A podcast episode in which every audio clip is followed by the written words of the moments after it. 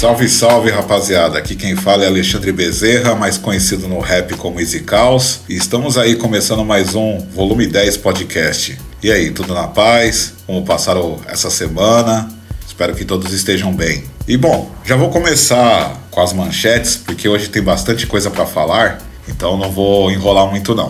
Eu não poderia começar esse podcast sem falar que no último dia 12 nós comemoramos aí o Dia Mundial do Hip Hop. Então dispensa comentários, né? O hip hop salvou a vida de muita gente. E eu acho que comigo não foi diferente. Então, parabéns a essa cultura, a esse movimento que ainda perdura, que ainda resiste, que apesar dos percalços ainda continua representando, continua trazendo conhecimento, entretenimento. Então, o hip hop talvez seja a cultura urbana mais importante que existe na sociedade atual. Então, parabéns para nós.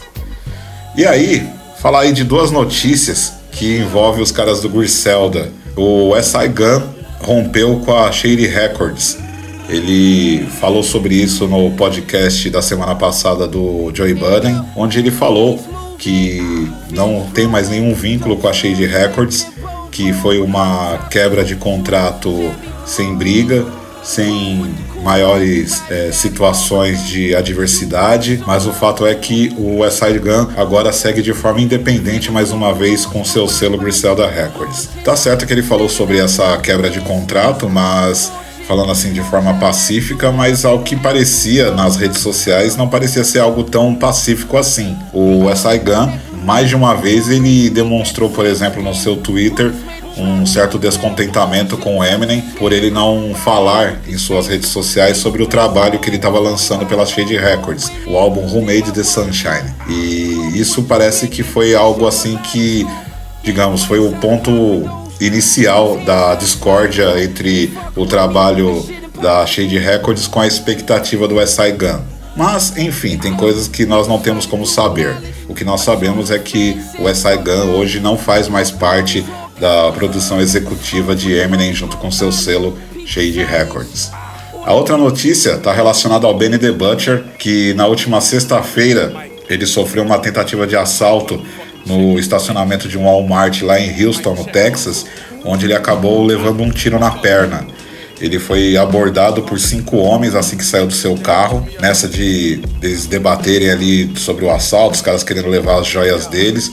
Os caras meio que perderam a paciência e deram um tiro e saíram correndo. E esse tiro acabou acertando a perna dele.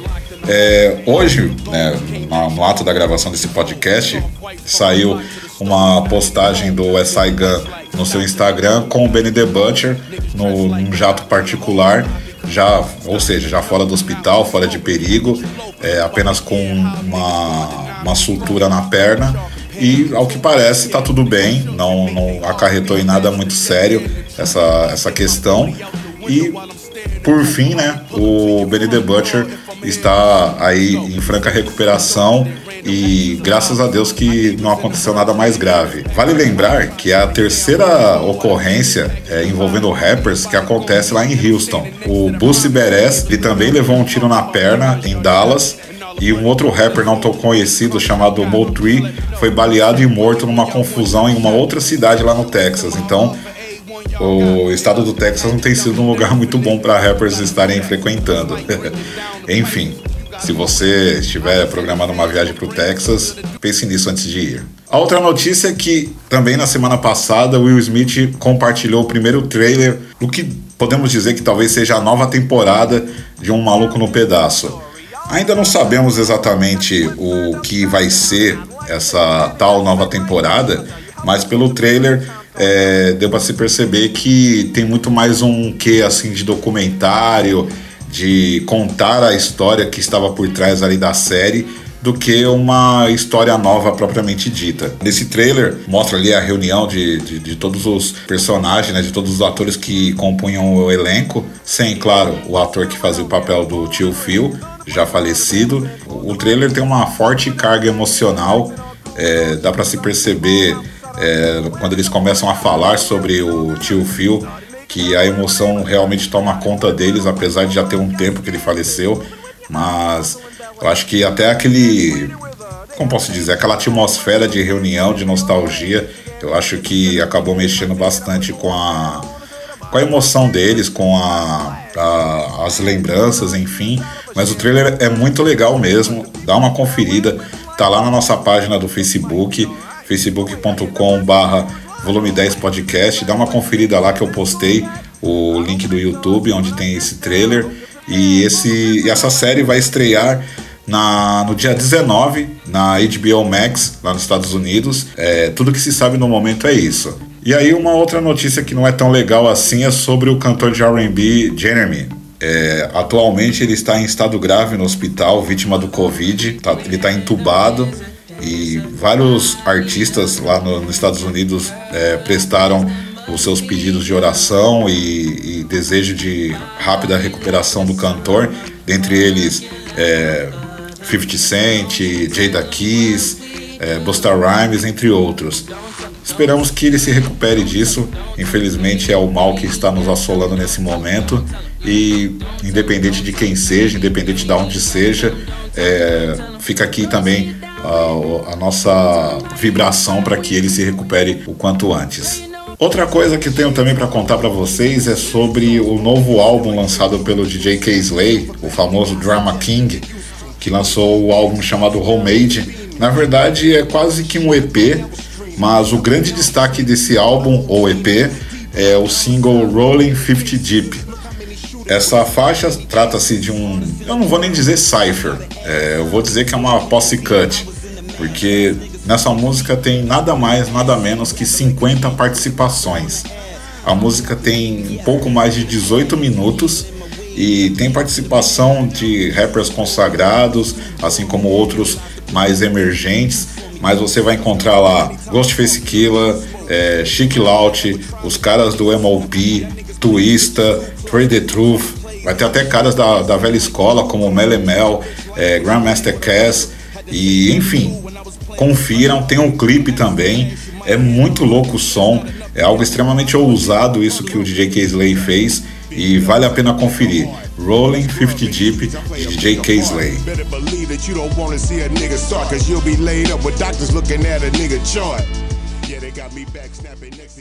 E agora, começando a nossa pauta do, do podcast, primeiramente eu quero explicar o conceito que eu usei para poder fazer essa, essa pauta e dar um pouco mais de explicação para dar um, um, plano de fundo para a ideia que a gente vai desenvolver daqui para frente. Provavelmente vai ter artistas que eu vou mencionar aqui que você deve conhecer. De repente você vai ouvir um nome que eu vou dizer aqui e você vai pensar, pô, mas esse cara não é subestimado, esse cara é conhecido, eu, eu, eu ouço ele, eu conheço ele.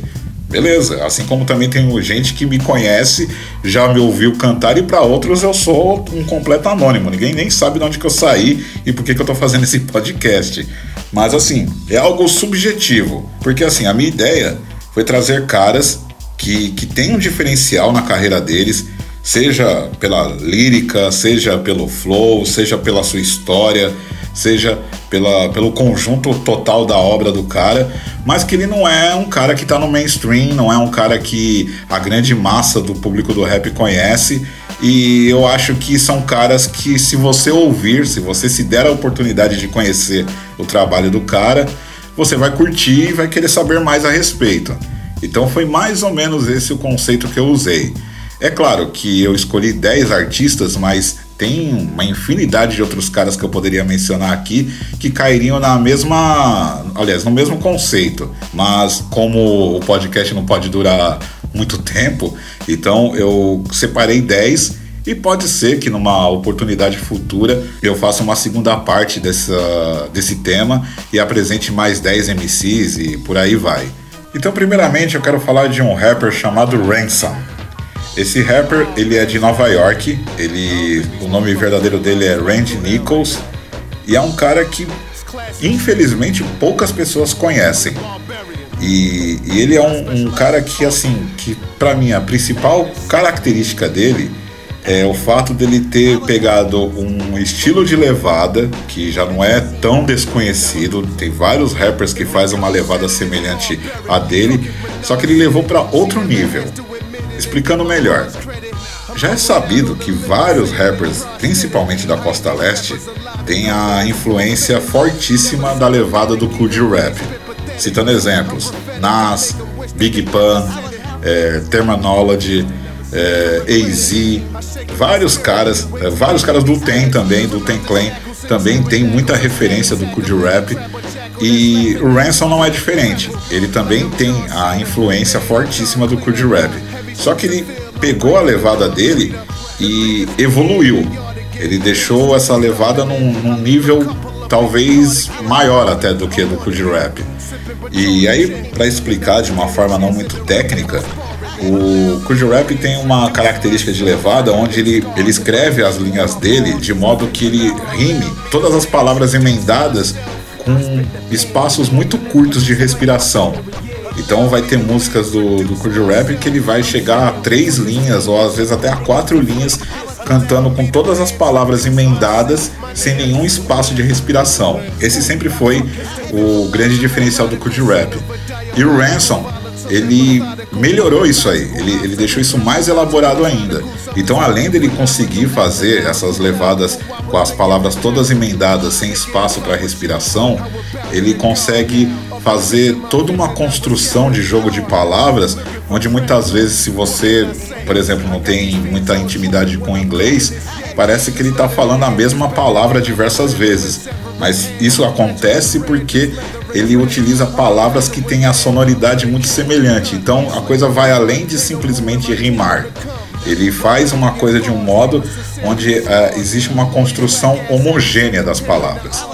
E aí, o, o, que também é muito legal da parte dele é que, assim, apesar de existir toda essa estética na levada dele, é, a coisa não se restringe apenas a flow, porque o conteúdo lírico dele também é muito elaborado, é muito rico. Ele utiliza-se de muita metáfora, muitas referências históricas e eu recomendo muito o som dele porque assim é um cara que já fez trabalhos com vários artistas. É, inclusive a, a, música que eu vou utilizar aqui de fundo, aliás, a música que eu estou utilizando aqui de, de fundo, é uma música que saiu num EP onde ele fez em parceria com o DJ Static Selecta, que já é um produtor consagrado. E nesse, nesse EP ele usou muito da, das técnicas dele, ele colocou muito do que ele sabe fazer né, nesse EP, deixando ele muito mais rico. E é um EP que poucas pessoas conhecem. Talvez até o, as pessoas que já estão habituadas a ouvir uma coisa mais underground e tal, é, não tenha talvez conhecimento desse EP. Mas eu recomendo muito Ransom Static Selecta e o nome do EP é The Proposal. Esse álbum tem 10 faixas, tem algumas participações, mas na maioria mesmo é só o Ransom mesmo rimando e mandando bala em cima dos beats do Static Selecta.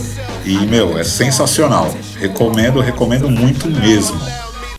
O próximo rapper que eu vou falar aqui também é um cara que não é tão desconhecido, mas eu entendo que é um cara subestimado porque ele nunca explodiu, né? nunca virou um, um grande artista, mesmo lá fora é, e muito menos aqui no Brasil também.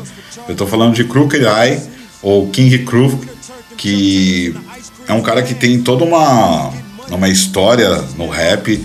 Ele que fez parte da, da última dinastia da Death Row. A primeira gravadora pela qual ele assinou foi a Death Row, quando já tinha falecido o Tupac, já tinha saído o Dr. Dre, já tinha saído o Snoop Dogg, uh, o Dog Pound, enfim. Era uma fase onde o Sud Knight estava querendo repaginar a gravadora, trazendo novos artistas. E dentre esses artistas, o grande destaque foi ele, porque ele trouxe uma, uma lírica totalmente diferente dos outros caras, diferente até mesmo da primeira dinastia da Defro, porque pelo menos naquele momento, né, na época do D-Funk e tal, que teve aquele estouro todo, o D-Funk ele tinha uma ênfase maior na, nas produções, naquela levada mais layback, mais na moral, um, um refrão cantado, esse tipo de coisa, mas não tinha um, um trabalho muito específico voltado para flow. E o Crooked Eye veio numa linha totalmente inversa, ele veio trazendo uma levada extremamente contundente, rimas muito bem elaboradas, e isso chamou muita atenção, sobretudo a costa leste também. Krukerai é da costa oeste, mas a levado, o estilo que ele trouxe nas primeiras músicas dele chamou muita atenção da costa leste, que sempre valorizou esse lance da, do liricismo, do flow, algo que talvez não era tão explorado, pelo menos naquela época não era tão explorado na costa oeste dos Estados Unidos. E aí o Krukirai, assim como foi o fim né, da, da gravadora, ele saiu, né, saiu do selo Death Row e começou a correr por si só participou de diversas mixtapes, participou de vários trampos de outros caras e de vários lados dos Estados Unidos. E aí ele começou a fazer uma série chamada Hip Hop Weekly, que era um freestyle que ele lançava uma vez por semana. E ele fez isso durante um ano. Então ele fez cerca de 52 a 53 músicas em freestyle, cantando em cima de beats clássicos, e isso chamou também muita atenção do, do público na época. Mas parecia que, por escolha do Krukirai, ele preferia continuar num, num cenário que talvez não flertasse ali com o mainstream ou que não desejasse esse tipo de, de estrutura para sua carreira. Após ele né, já se consagrar é, dessa forma dentro do cenário, ele teve aí o grande passo da carreira dele, mesmo que por um curto espaço de tempo, onde ele fez parte do supergrupo Slaughterhouse, né, com Joey Budden, Royal Ortiz, Royce da Five Nine e com a benção de nada mais nada menos que Eminem. E o próprio Eminem já, declara, já declarou várias vezes em, em entrevistas, em rede social, que o Krukirai é um dos rappers preferidos dele. Mas enfim, Slaughterhouse acabou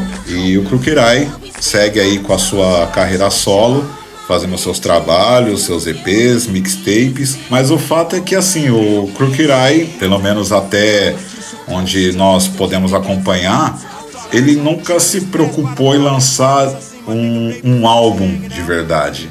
Né, fazer um álbum propriamente dito. Muitos dos trabalhos dele tem muito mais semelhança a uma, a uma mixtape ou a um EP do que um álbum propriamente dito. Tá certo que ele lançou esse ano um, talvez podemos dizer que é um álbum chamado Flag, mas mesmo você ouvindo, é, não soa como um álbum, soa mais como uma mixtape. E outro trabalho dele que teve bastante destaque esse ano foi o, o álbum que ele lançou junto com o Royal Ortiz, que era do Slaughterhouse. Então, assim, é, resumo da ópera. O Krukerai ele tem uma forma de conduzir a carreira dele que se a gente for tentar talvez equiparar alguém daqui, e aí com as suas dadas proporções, tá? E eu tô apenas falando da forma como se conduz o trabalho, não que haja alguma outra semelhança além dessa. Eu acho que lembra muito o lance do Marechal, sabe? De fazer trabalhos ali aleatórios, de repente surge do nada com uma música, surge do nada com um trampo, mas um álbum ali lançado mesmo, com todas as características de um disco, o Marechal ainda não fez. E o Krukirai parece que permeia numa, numa linha de raciocínio meio semelhante. Então confiram também Krukirai. É, é, é fácil achar trampos dele no YouTube, nas plataformas de streaming, e você vai encontrar uma infinidade de sons loucos dele, participações sensacionais também. Então confiram Procurem conhecer Krukirai. O próximo da lista também é uma cria de Nova York e dessa vez eu estou falando de Maino. Esse cara, meu, é, assim, eu, eu quis colocar ele aqui por um simples motivo. Ele, ele, claro, ele é muito bom, ele, eu curto demais. Ele também é um cara que, que leva a, a, o, o estilo de escrever para um outro nível. Ele não entra na mesmice da ostentação, ele elabora de forma que vá muito além disso, não que não tenha, né? não que não tenha o gangsta, não que não tenha é, a ostentação, mas ele não se resume apenas a isso. Mas o que me fez trazer esse cara aqui é a seguinte coisa: todos nós sabemos que o grande rei da, da rima, pelo menos nos Estados Unidos e no mundo inteiro, é um cara de, de um respeito enorme é o Hakim. E, e o Hakim, ele tem por característica ser um cara extremamente criterioso com as pessoas que participam dos trabalhos dele. E aí, sabendo dessa premissa do Hakim, o último álbum dele que ele lançou, que foi o Seven Seal, que foi lançado em 2009, só teve uma participação e foi do Maynard. E isso chamou muita atenção lá nos Estados Unidos. Do tipo, cara, o Hakim chamou um, um rapper e esse rapper é um Maynard? Por que será que ele chamou o Maynard? E algumas declarações, o, o Hakim menciona o Maynard como uma grande promessa para o hip hop. Você ouvir isso do Hakim, é, por si só já te já deveria te deixar curioso em querer conhecer o trabalho desse rapper. Voltando agora para ele mesmo, ele só tem dois álbuns, o Which Tomorrow Comes em 2009 e depois em 2012 o, The Day After Tomorrow. E ele tem também mixtapes, participações e tudo mais. Então existe uma controvérsia também sobre a, a carreira do, do Manon. Ele já foi um cara envolvido com crime e ele foi preso e ficou 10 anos na prisão por ter feito um, um assalto e por ter sequestrado um traficante. Esse foi o grande divisor de águas da carreira dele, porque a, a vida na prisão norteou a, a, a, carreira dele de modo que ele tivesse uma outra visão ao tocar no microfone, ao tocar num papel e numa caneta. Como ele mesmo já declarou em algumas entrevistas, é, o que ele viveu na cadeia ele não deseja para o pior inimigo dele. Então ele, ele sempre vai se sentir na obrigação de dizer coisas que não motive quem o ouve a partir para o crime.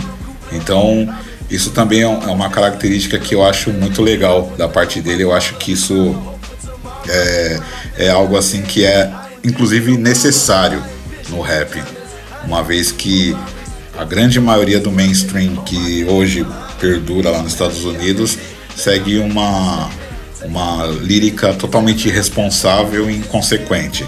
Então, rappers como Manon acabam se tornando até necessários para o cenário musical. E aí, seguindo com a nossa lista, eu vou agora da, de Nova York partindo para o Texas, onde o bicho está pegando, como eu falei no começo do podcast, mas dessa vez não olhando para as manchetes policiais e sim para a música. Eu vou falar agora de Kay Reno. Kay Reno tem o nome verdadeiro de Eric Kaiser. Ele já é um rapper de 50 anos, tem mais de 30 álbuns lançados e os grandes diferenciais do K-Rino é, mais uma vez, é seguir uma linha que vai contra a tendência da onde ele veio. Ele já tá no rap desde 84.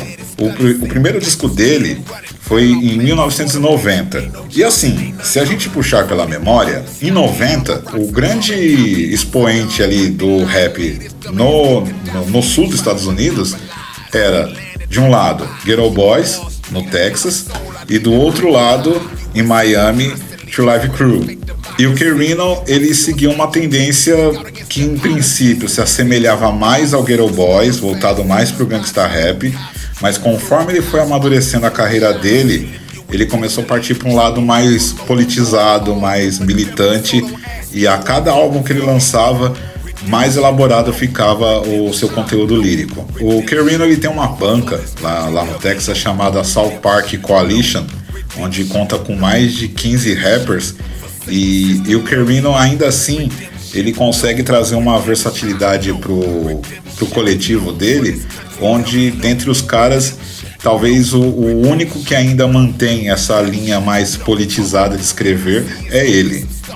E o Kerino é um cara extremamente ousado na carreira dele, porque assim, o, o que ele demonstra é que ele não dá a mínima se vai fazer sucesso, se vai virar alguma coisa, se vai haver algum tipo de discussão por conta disso, mas assim, ele lança disco após disco e com uma frequência que às vezes fica difícil até de acompanhar. Para vocês terem uma ideia, ele lançou no ano passado sete álbuns. E ele lançou sete álbuns de uma vez. Ele não quis fazer um, um álbum único que se for para fazer num formato de CD, seria um álbum formado por sete CDs. Não, ele lançou sete volumes de um mesmo projeto de uma vez no mesmo dia. E não contente, ainda no final do ano ele lançou mais outro álbum. Então, em outras palavras, ele lançou oito álbuns em um mesmo ano. E ele não para, não para de gravar, não para de lançar disco. E, e o mais incrível de tudo isso é que assim, mesmo com tanto disco, com tanta música que ele lança assim num, num espaço tão curto de tempo, se você pegar cada faixa dele, cada música dele, você vai perceber que tem muito conteúdo, que ele tem referências políticas, referências mitológicas. Ele fala muito sobre teoria da conspiração, fala muito sobre Illuminati e, e ele, não, ele não perde a, a contundência, ele não perde a, a, riqueza nas músicas, mesmo lançando tantos e tantos discos, tantas e tantas músicas assim num espaço tão curto de tempo.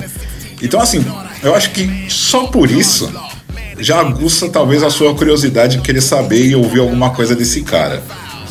Uma outra curiosidade sobre o Kerino é que ele foi o cara que ensinou o Zero a cantar lá no, lá no Texas. Quando o Zero ainda era adolescente, ele conheceu o Kerino e, e, o, e o Zero já era fã dele e o Kerino meio que adotou, é, no que diz respeito à música, a, a carreira do, do Zero. Então ele ensinou o Zero a cantar, ensinou o Zero a compor e, e hoje mesmo, assim, se você procurar algo alguma coisa de entrevista do Zero, esse tipo de coisa, ele vai sempre mencionar o Kerino com muita gratidão, com muito respeito. E, e isso é uma coisa que também é, é algo meio que unânime, na, pelo menos no Texas. O Kerino é um cara extremamente respeitado. Apesar de que lá o cara maior de todos lá ainda seja o Scarface, mesmo o Scarface ele tira o chapéu pro Kerino. Tem uma, uma mixtape que o. que inclusive foi a única mixtape que o Scarface lançou, chamado Dope Man Music, onde tem uma interlude onde ele. Tipo, tá como se ele estivesse numa entrevista, algo do tipo. E aí perguntam para ele quem são os caras que ele mais gosta no rap. E aí ele menciona o Kerino, o Kanye West e o Zero, se eu não me engano. Então, assim, é, eu acho que isso já mostra também o quão, o quão respeitado é o Kerino dentro do, do rap. E outra coisa interessante também é que agora, né, depois de tantos trabalhos lançados e ainda permanecendo no underground da forma como ele permanece, é, tá começando a aparecer algumas coisas, é, assim, artistas de outros lugares, de, outra, de outros nichos de mercado dentro do rap que tem trazido o Kerina para cantar em seus trabalhos. Então muitos caras do, do horrorcore tá, tá chamando o Kerina para fazer alguns sons. É, aquela, aquele coletivo que também é um selo chamado Riff Wolf, que sempre trabalha com Will Bill, com Necro e outros caras dessa linha, tem trazido o Kerina para participar desses últimos trabalhos lançados. Então ele está começando a abrir o leque e está começando a chamar a atenção de outros públicos. Quem sabe, né? Agora começa a acontecer algumas coisas diferentes para ele. Mas, enfim, é pagar para ver. Esse aqui é outro cara que assim, que não é que ele é desconhecido. Ele, ele é um cara conhecido. Muita gente no rap que curte rap sabe quem ele é. Mas talvez não tenham dado ainda a devida atenção para a carreira dele como um todo. Dessa vez eu estou falando de Mortal Technique. Esse cara, ele é um peruano naturalizado nos Estados Unidos. É, ele veio para os Estados Unidos com dois anos, quando a família dele estava fugindo de uma guerra civil lá em Peru. E aí a família dele se instalou em Harlem, em Nova York. E, enfim, o Immortal e sua família seguiu é, residindo e, e, construindo raízes é, lá em Nova York. O, o Immortal Technique, ele, ele, talvez até por ter vindo dessa, dessa história na infância dele e toda a questão da família, da, da imigração e tudo mais, é, se tornou um, um plano de fundo para ele trazer muito dessa, desse discurso sociopolítico e inclusive com, com bastante ênfase numa, numa visão esquerdista da política, é, ele, ele, traz muito isso para as letras dele. E, e, isso fez com que ele caísse na graça do, do hip hop underground e em especial também na América Latina. Então, assim, o, o, grande público do Immortal Technique não é nem nos Estados Unidos, na verdade, e sim na, nas regiões de origem dele, América Central, parte da América do Sul, tanto que assim antes da, da do advento aí da pandemia, o Immortal Technique estava frequentemente em turnê é, na, na, América Central, na América do Sul, enfim. Havia-se até uma conversa que ele viria fazer um show no Brasil, mas isso nunca se confirmou. E, enfim, então ele tem uma, uma um discurso muito forte voltado para política, para militância e, e falando-se muito também da, da, questão do imigrante nos Estados Unidos e isso fez com que ele ganhasse um, é, justamente o público que se identifica com esse discurso. E o que me fez trazer ele aqui para essa lista, além do que eu acabei de falar, que acho que por si só já era o suficiente para ele fazer parte dessa lista, mas eu queria falar especificamente de uma música. Mas antes de falar dela, vou explicar por que, que eu quero falar dela. O Immortal Technique, é, assim, as letras dele lembram muito é, o que era o, o rap brasileiro, sei lá, dos anos 90, início dos anos 2000 onde havia toda uma contundência voltada para a rua, voltado para a quebrada, para o crime, para o pro protesto político. Ele tem muito disso. Mas por uma outra, por um outro lado, é, uma fortíssima característica dele é o chamado storytelling, que é o contar histórias. E o Immortal Technique ele tem uma música que ela até hoje ela é considerada uma das maiores storytellings da história do rap, com a música Dance with the Devil. A, a letra dessa música é, é o que os caras lá nos Estados Unidos chamam de mind blowing, sabe? É de explodir a mente quando você se depara com a letra dessa música. É, para trocar em miúdos aqui para você, só para dar uma resumida da letra, mas se você jogar no YouTube, se você jogar no Google, você acha a tradução integral dessa música. Ela conta a história de um cara que, que quer entrar pro crime e ele é usuário de droga e tudo mais. E ele tá querendo provar pros caras da quebrada que ele é o pá do bagulho, que ele é, é, é a linha de frente, é bicho solto, enfim. E aí ele vai pra um, pra um rolê com os caras lá do corre e nisso, ó, você vê a maluquice. Né? tipo, é que, sei lá, nos Estados Unidos talvez as visões das coisas sejam um pouco diferentes daqui, inclusive no que diz respeito ao crime. Mas enfim, seguindo a ideia. É, ele vai e faz um rolê com os caras e ele, muito louco de droga, ele vai e cata uma mina por trás, arrasta ela para um lugar com, outro, com os outros caras que estavam com ele e os caras todos eles estupram a mina. E, e assim, a música dá a entender que ele não vê quem é a mina. Só que quando ele vira o, o corpo da, da menina, aliás, da menina não, da, da mulher, é a mãe dele. Ele estuprou a própria mãe. Então a música fala mais ou menos disso. Então assim, cara, você já tira daí a mente que esse cara tem, a maneira de construir uma história, enfim. Mas assim, eu falando aqui acaba soando bem simplista e bem estranho. Mas de verdade, eu recomendo.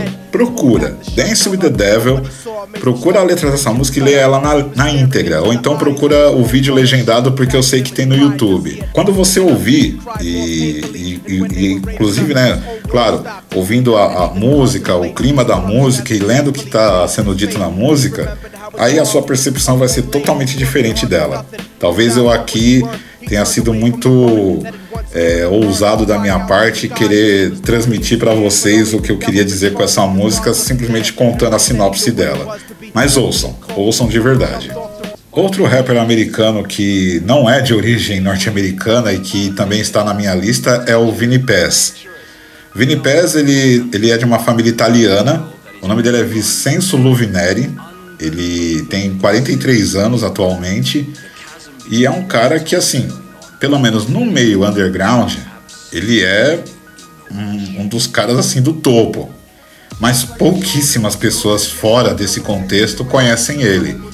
E esse é um cara que eu, putz, mano, eu acho um absurdo as pessoas passarem batido pelo som desse cara, porque eu acho que talvez de todos os caras que eu estou falando aqui, ele seja o, um dos mais completos, assim. Porque o cara tem letra, o cara tem levada, o cara tem postura, O cara tem toda uma atmosfera em volta dele que ele consegue transmitir nas músicas dele e é difícil até descrever o, o que é o artista Vini Pass. Ele tem diversos projetos, diversos trabalhos paralelos. Ele tem o Jedi Mind Tricks, Army of the Pharaohs, tem o Heavy Metal Kings, que é com Will Bill. Ele tem disco lançado com Traje de Gaddafi. É, existe até a, a ideia de que ele fará um disco com o Aray the Hugman. E, e assim, ele é um cara que assim, tem, ele tem diversos problemas psicológicos ele sofre de depressão profunda e ele consegue colocar um pouco dessa coisa que ele tem dentro da sua mente na, nas suas músicas. Só que ele, tipo assim, a, a forma dele utilizar as palavras, a forma dele fazer uso das metáforas, é algo assim que, meu, quem, quem conseguia fazer algo assim e mesmo assim não tão elaborado quanto o Vini Pérez, talvez seja o Specta Deck do Ten Clan. Mas o Vini Pérez ele consegue é, juntar mitologia nórdica, mitologia grega, é, matemática, ocultismo, é, Illuminati, é, histórias de, de, de, de filmes. Ele consegue condensar tudo isso para falar, por exemplo, de um assassinato. Sabe? Tipo, ele, ele, ele consegue trazer metáforas que referenciam todas essas coisas com um tema que não remete a nada disso. Então ele, ele tem essa, essa característica, ele tem é, esse dom de conseguir mesclar muita cultura, muita literatura, é, muito conhecimento de diversos campos da, da sociedade é, e ele consegue trazer isso numa única música, por exemplo. Ele tem uma, uma faixa que, inclusive, é, vale a pena falar aqui, que é do, se eu não me engano, é do segundo álbum solo dele, o God of Serenberry, que é a última faixa, que é a You Can Be Neutral on a Movie Train, que é uma música de quase oito minutos, onde ele conta a, a história da, da, da, da sociedade norte-americana, como que começou é, a, a sei lá, civilização do, do, do, dos, dos estados, ele consegue fazer uma linha do tempo onde ele, dentro do que ele está tá propondo ali, ali, na letra, é explicar o porquê que o mundo é como é, porquê que o país é como é. E, cara, é, você conseguir contar tantas coisas em, em apenas 7 minutos e 28, para ser extremamente exato, para uma música pode parecer muito mas para uma história é muito pouco. Então, assim, é, é, é nesse nível que eu tô trazendo para vocês o que, que é o, o Vini Pass. É, é simplesmente surreal a, a, capacidade que, que ele tem de, de trazer mil e uma coisas numa única música. Este outro aqui, ele é bem desconhecido, tá? Mas é um cara muito bom, é o Verbal Kent, que é um rapper de Chicago é, eu mencionei ele no, no, episódio do Apollo Brown, porque o Apollo Brown tem junto com ele e com o Chris Ulrich o Ugly Heroes. E o Verbal Kent, independente do grupo, independente desse projeto, ele já tem uma carreira extremamente consolidada. Ele tem dezenas de álbuns, tem diversos projetos. E o grande lance dele é, um, é, é que ele é um cara que, assim, como posso explicar? As músicas dele têm uma, uma carga sentimental muito forte. Ele, ele consegue trazer assuntos como solidão, tristeza, depressão, de uma forma que a música não, ela assim, ela não fica melodramática, ela não fica melosa, ela não fica dura de engolir. Ele consegue trazer esses temas extremamente profundos de uma forma muito racional e de uma forma que assim que ele consegue demonstrar que isso é uma carga de energia para ele. É como se ele estivesse transformando algo negativo em algo positivo. Quando eu falo isso, não significa necessariamente que ele está falando literalmente sobre isso na música. mas é porque quando ele pega um determinado tema, ele consegue trazer uma perspectiva de alguém que sofre de depressão, consegue trazer uma perspectiva de alguém que está deprimido, mas mesmo assim a música não não entra nessa vibe em 100%. Então assim, é difícil explicar. Mas é, para mim o grande diferencial dele é isso. E além de tudo, meu, o cara tem uma baita de uma levada monstra, ele tem um timbre de voz extremamente marcante, e só por isso, assim, mesmo que você não entenda absolutamente nada do que ele está falando, é, vale a pena você ouvir, vale a pena você conhecer os trabalhos dele, principalmente, principalmente para quem é, é, fã do, do hip hop underground, que gosta de um som mais sujo, mais é, cru eu tenho certeza que vocês vão gostar muito de ouvir o Verbal Quente caso você já não o conheça. E agora eu vou falar de uma mina.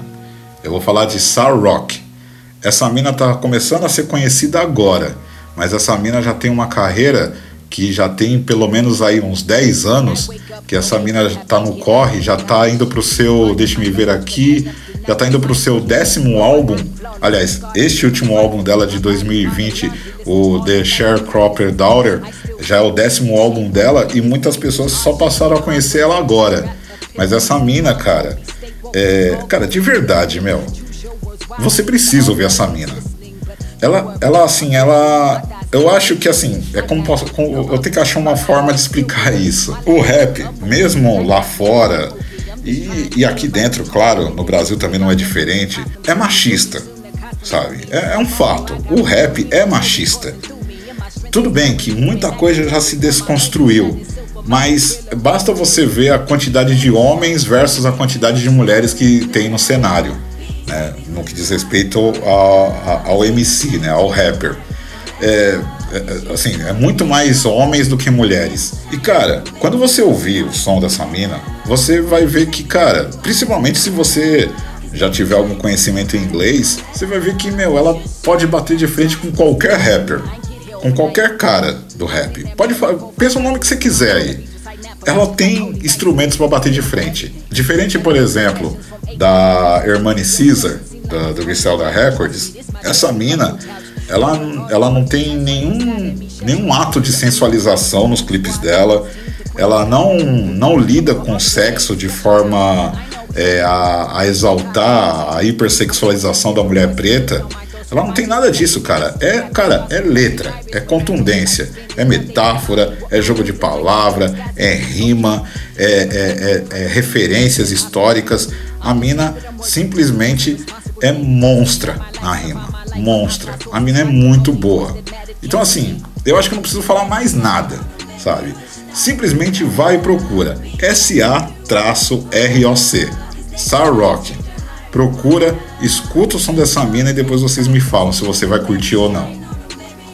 E já que eu falei da Star Rock, que eu esqueci de mencionar que ela é da gravadora Rhyme Sayers, eu vou falar de um outro artista que também é da Rhyme Sayers e que também é um cara que é, é extremamente aleatória a história dele, mas também vale muito a pena estar aqui, que é o Brother Ali. O, o Brother Ali nasceu com uma condição é, genética onde ele é albino e ele é cego. Ele, ele enxerga alguma coisa assim, mas é, ele, é, ele é clinicamente dado como cego.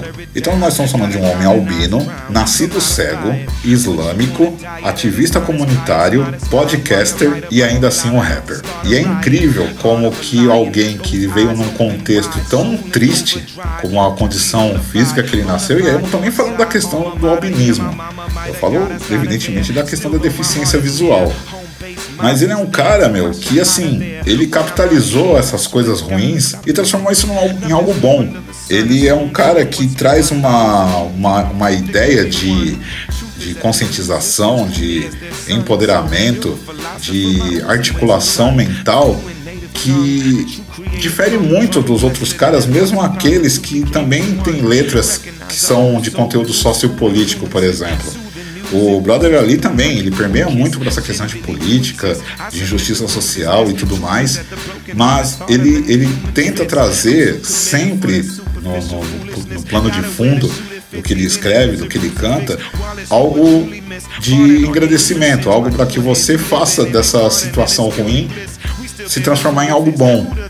E, e, e o fato de ele ser um, um ativista comunitário, onde ele faz ações, muitas, muitas delas voltadas para moradores de rua, onde ele faz, como posso dizer, ele, ele faz visitas né, com, um grupo de pessoas, onde ele não, não só leva alimento e agasalho, mas é, leva estudo, traz barbeiros para fazer o cabelo do, dos moradores de rua, é, leva para um lugar para conversar, para palestrar. Então, assim, é um cara que, sabe, ele pegou o limão e fez uma limonada. E eu acho que isso é uma baita lição de vida. O, o Brother Ali, para mim, é, é um exemplo de ser humano. Porque é um cara que tinha tudo para ser revoltado ou alguém que de repente não, não fosse nada na vida, enfim, mas ele se tornou um, uma pessoa que resolveu fazer o bem ao próximo, seja pela música, seja pelo engajamento social.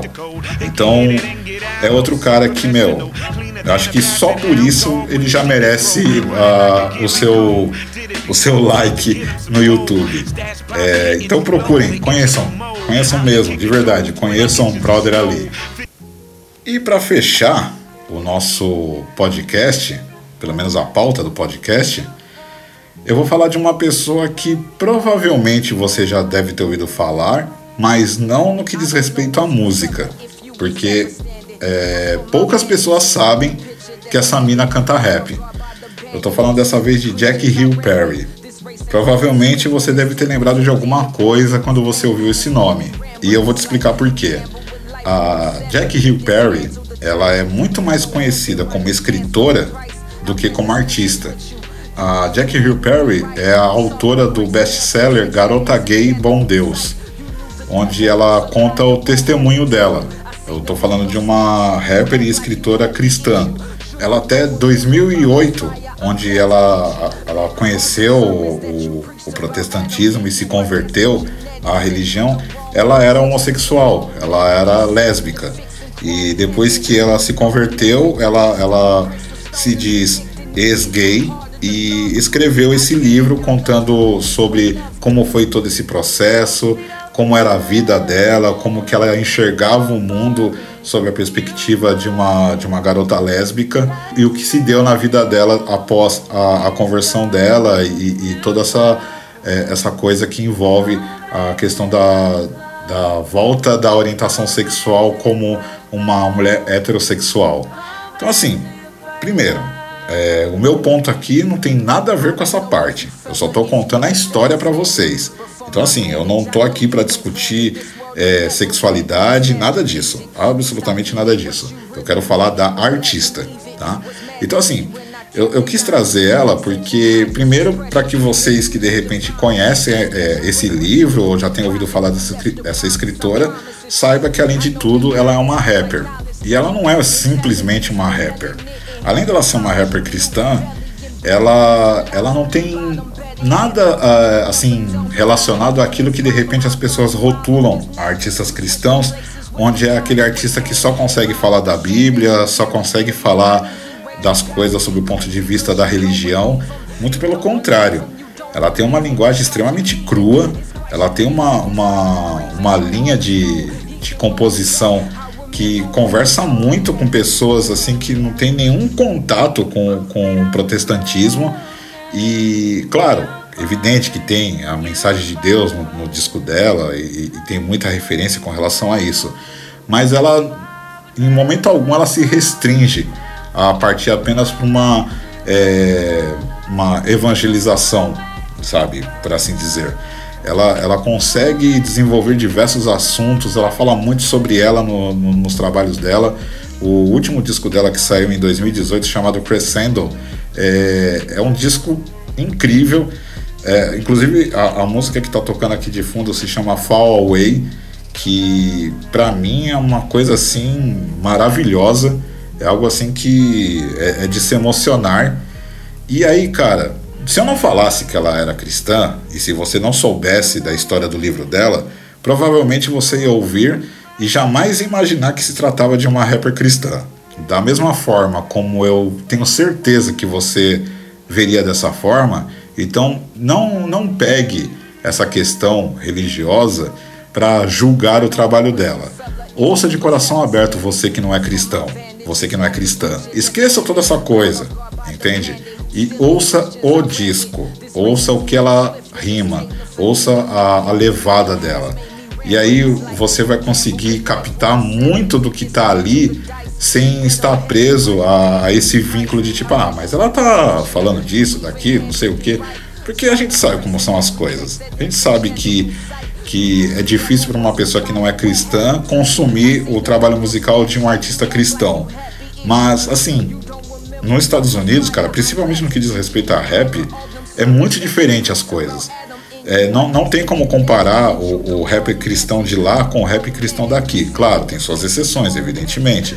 Tem muitos artistas aqui que também é, agem de uma forma e constroem as suas músicas de uma forma extremamente disruptiva e, e que, vale a, que vale muito a pena ouvir, independente da religião que você tenha ou a religião que você nem tem. Mas, falando de forma genérica, o, o, rap lá fora, o rap cristão, se, se desconstruiu dessa, dessa visão mais carrancuda que havia no passado.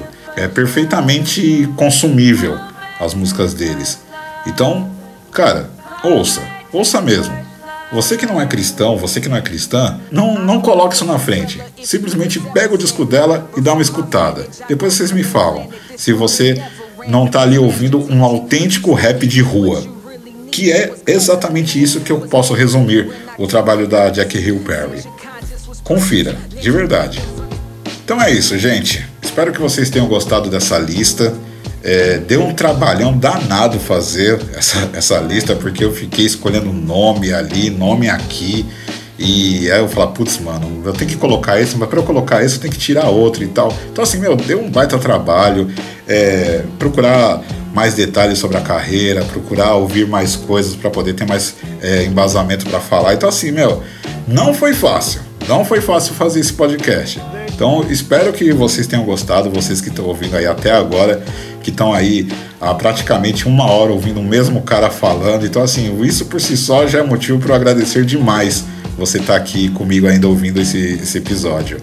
E assim, se você tiver seu trabalho aí, se você for DJ, MC, beatmaker, grafiteiro, enfim, qualquer manifestação artística voltada para a rua, voltada para a comunidade, se você quiser divulgar seu trabalho aqui, manda um e-mail para volume10podcast@gmail.com. Não tem é, jabá, não tem cobrança, não tem nada com relação a isso aí. Eu quero simplesmente divulgar o seu trabalho é, sem cobrar nada, nada por isso. A ideia é ajudar, pura e simplesmente ajudar. Então, se você quiser trazer seu trabalho aqui para o meu podcast, para que eu possa é, divulgar e falar mais a respeito, manda um e-mail para a gente, que com certeza será divulgado aqui no meu podcast. Certo, meu povo? Certo, família? Então é isso. Confira a gente nas redes sociais, no Instagram, no Facebook, arroba volume 10 podcast. E até a semana que vem com mais um episódio. Falou família, fiquem todos com Deus.